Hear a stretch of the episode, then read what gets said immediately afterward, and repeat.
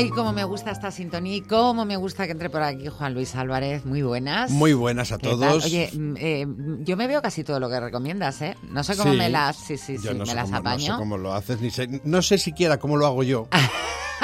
Bueno, me veo lo que recomiendas, porque hay Ya. veces que hablas de algunas que, pues eso, que a lo mejor son para gente que, que con ciertos gustos y tal. A mí no me gustan, Hombre, no. yo creo que hay que avanzarle un poco también a la gente que no todas son mm, top. Exacto. Es decir, hay algunas Hay muchas veces que dices son entretenidas, Sí. no es la serie de tu vida, pero es entretenida. Digo, vale, pues no me la veo. Pero las que recomiendas, es decir, esta hay que verla, yo me la veo, ¿eh? Pues me busco la vida y me la gracias veo. y espero también. Y no me decepcionan. Espero también que hagan lo mismo quienes nos, nos estén escuchando. Y hoy mm, yo quiero empezar el año, bueno, ya empezamos la semana pasada, pero yo quiero empezar el año hablando de gente con personalidad. Mira que ¿no? A Entonces mí me nuestros gusta. enseriados de hoy son muy personales, tan personales como puede ser un detective mormón. Que, que ha de investigar mormón. un asesinato entre los suyos. Ah, bueno, mira, esta serie es como, un ¿Cómo se llamaba la peli esta de Harrison Ford? Eh, Único testigo. Único testigo, que Sí, también era con sí, mormón. sí. No, eran Amis. Eran Amish. Sí, eran Sí, Amish. bueno, está, está levantado sus, sus, sus ampollas. Como puede ser también, por ejemplo, de personal, un ladrón de guante blanco legendario y enamorado, como Berlín, o el mismísimo Rey Arturo. Comenzamos.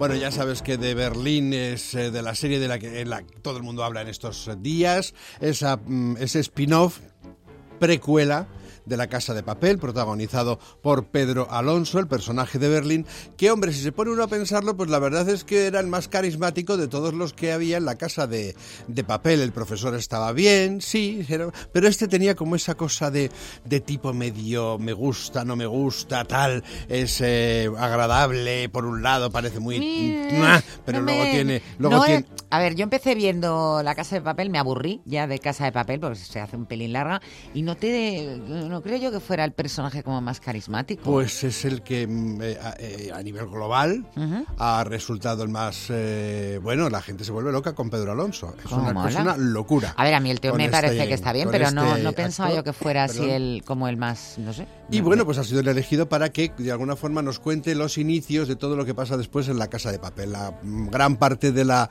historia se desarrolla en eh, París, donde quieren eh, robar una colección de joyas. Eh, de 44 millones de euros, que ya está bien. Y entonces, mientras él recluta a su equipo para ir haciendo esto, bueno, pues aquí han jugado un poquito en Berlín a, eh, por un lado, contarnos la historia del golpe y por otro lado, contar la historia de un enamoramiento absoluto de este tipo que es tan romántico que se enamora de la mujer de uno de los que tiene mucho que ver, que tiene que darle claves sin saberlo, se las tienen que robar, para poder llevar a cabo el, eh, Atraco. el atraco. Y entonces, bueno, pues ahí se lía, pero claro, a ver, ves, a Pedrito Alonso, que es, el- ella es, tan- es muy guapa, el equipo estupendo, cada uno de su padre y de su madre, pero bien cohesionado, cohesionado. París, una historia que no está mal. Yo no puedo decirte que... Una eh, historia que no está mal. No, quiero decir, no, no puedo decirte que sea algo No, no veo mucha pasión en apasionante, fíjate que era la palabra que iba a utilizar, no puedo decirte que sea apasionante lo que ocurre, como en la casa de papel que te tenía en eh, suspense, en, en- eh, encogido todo el rato, sobre todo en la primera temporada, pero bueno, también estaba Alba Flores, que era Alba Flores Sí. era un personaje muy, muy carismático el que hacía, ¿no? Pero por otro lado, eh, reconozco que el quiebro me interesa porque no se despega un poco del fondo de, de la casa de papel y luego ya te digo que está muy bien interpretada, muy bien hecha, muy bien hecha, pero yo es que de las facturas, de, la de las facturas, Dios mío, ¿qué estaría ¿Qué pensando? estarías tú pensando? De la factura, es que enero es muy mal mes. Es muy malo, sí.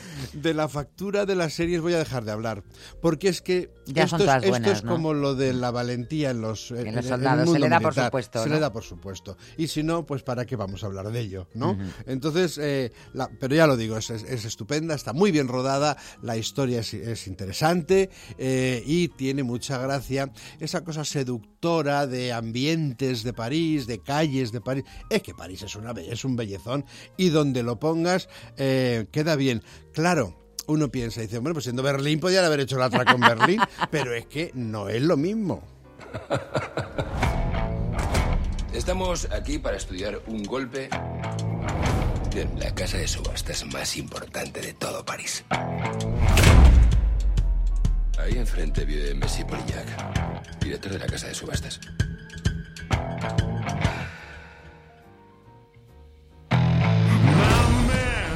Acceder directamente a la casa. Luego la gracia que tienen también a la hora de elegir las músicas el, eh, el equipo, ¿no? Este que tienen, eh, bueno, están muy bien capitaneados por Alex Pina y, y ya te digo, yo creo que es gente que sabe hacer suspense, pero que podía haber hecho otro.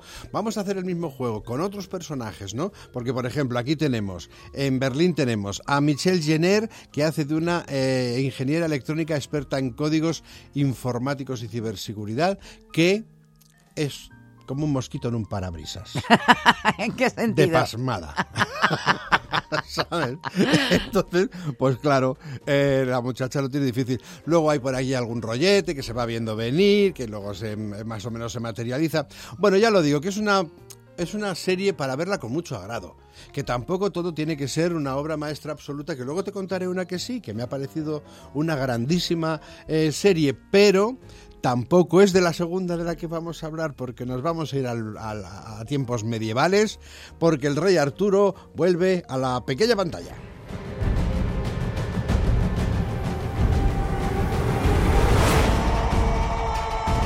Bueno, eh, obviamente Berlín es de Netflix, tiene Sí, claro. ocho Igual que episodios. la casa de papel. Y eh, esta serie de Arturo tiene eh, exactamente. Ay, pues espérate, caramba. Cinco, cinco episodios. Cinco episodios. De la Está primera temporada. de la primera temporada. Está en Movistar. Y bueno, claro, hemos visto ya unas cuantitas de series, ¿verdad usted? Sobre... eh, Rey Arturo, Excalibur, Rey Arturo, Ginebra. Excalibur, Merlín, Morgana, Modred, eh, Ginebra... Todos, todos, la mesa redonda, todos los caballeros. todo. Todos, Bueno, todos. Lo que vamos a ver aquí es un poco... Es que tiene un trasfondo histórico que me interesa.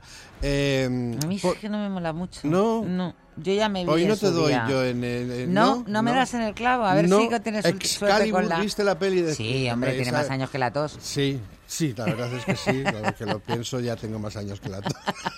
No, pero te quiero decir que me ha dado tiempo a verla a lo largo de mi vida, un distanciando las montón de veces. varias veces. Que, a ver, si nos ponemos de verdad en plan, a mí la que me, si me, me preguntas, ¿de estas cuál es la que más te gusta? Pues Merlín el Encantador, la de, La de Disney, es la que me parece más La simpática. Disney, sí. Pero bueno, es una, es una cosa mía, no tampoco.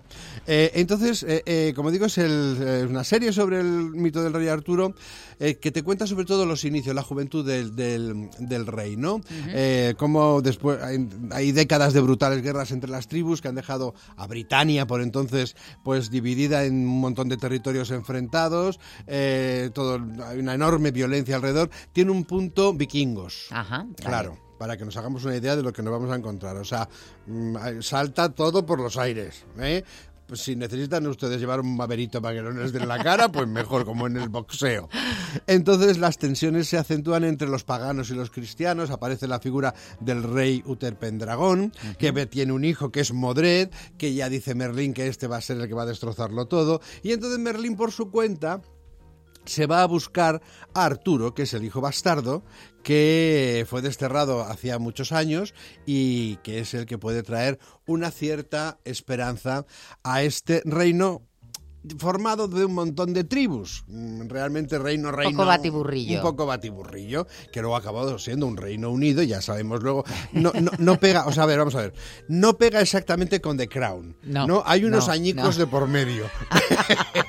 Pero bueno, que, de aquellos barros vinieron estos. Efectivamente, efectivamente. Bueno, eh, es interesante también, o sea, se deja ver con mucho agrado, eh, está muy bien rodada, está muy bien coreografiado todo lo que tiene que ver con batallas, peleas, eh, con ese punto vikingos que te digo, con ese punto incluso en un momento determinado Juego de Tronos. todo, todo eso viene también de, de la trilogía de Peter Jackson del Señor de los Anillos. Allí fue donde se aprendió a hacer mm, eh, batallas en condiciones. Y mm, que por cierto van a hacer una serie de animación del Señor de los Anillos ¿Ah, sí? que se estrenará a finales de este, de este año. contarás. Y tiene buena, tiene buena pinta, pero claro, está todavía en proceso de producción. He visto los bocetos, me parecen bonitos. Chulos. Chulos, sí. Sí, y además le da como otro, como otro toque. Bueno, si te parece, nos sumergimos unos instantes en esa, en esa, en ese momento en el que todos estos personajes que hemos dicho, Arturo, Utherpendragon, Merlin, Morgana, etcétera, etcétera, estaban en toda su salsa. Darkness is coming.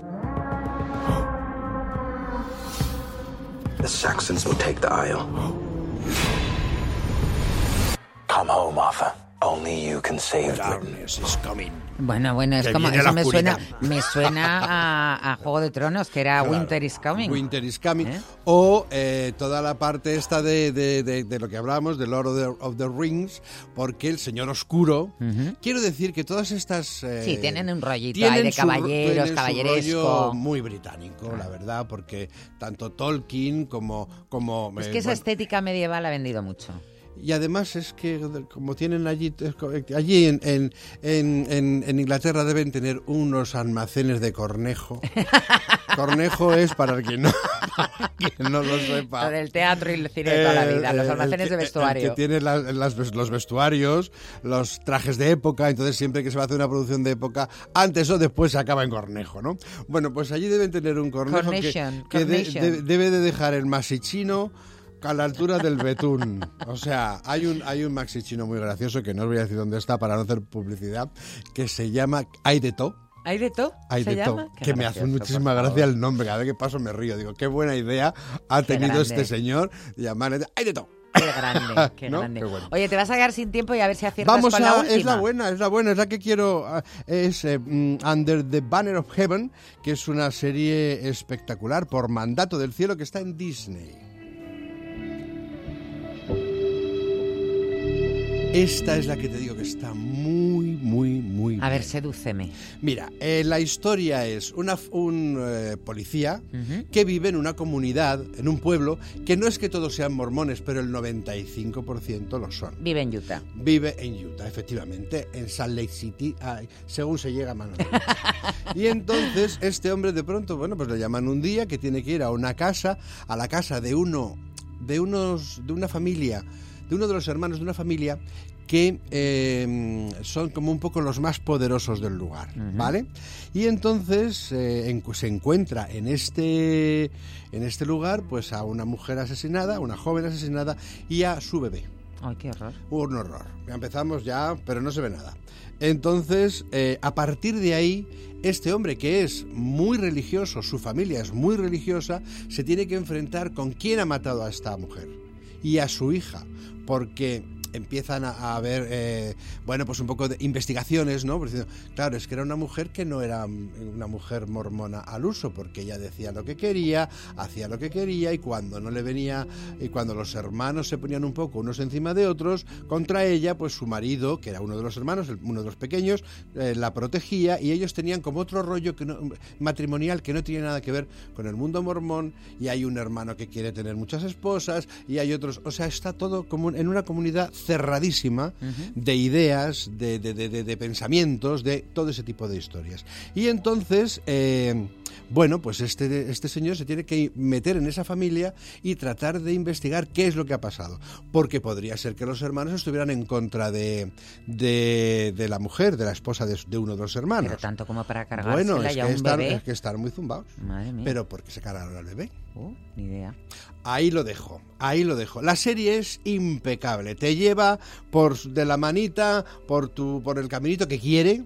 Eh, y contándote, cada día te va soltando un poquito de aquí y un poquito de, de allá y eh, vamos viendo obviamente como este devotísimo detective pues se va dando cuenta de que... ¿Quién es el eh, detective? Pues el detective es uno de los chavales que hizo de, eh, de Spider-Man, Ah. que es un actor estupendo que, se, que, que me llama mucho la atención porque siempre tiene como una carita así de, de buenecita persona, pero bueno, le vamos a escuchar.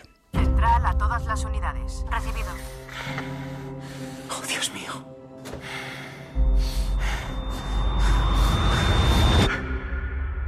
Padre Celestial, haz de nosotros un instrumento en tus manos para reparar todo lo quebrado. En el nombre de Jesucristo.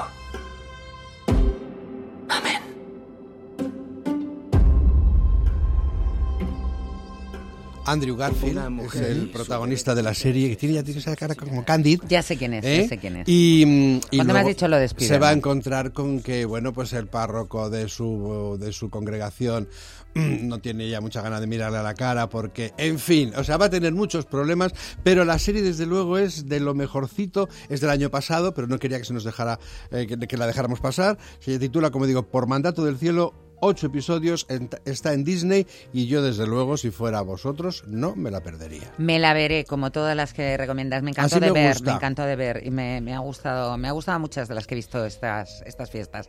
Que la semana que viene más. Más Muchas gracias. y mejor. Juan Luis, no, No sé si es no. posible. Eso, imposible. Bueno, esto ya lo dice imposible. mucha gente, pero tiene gracia. Gracias.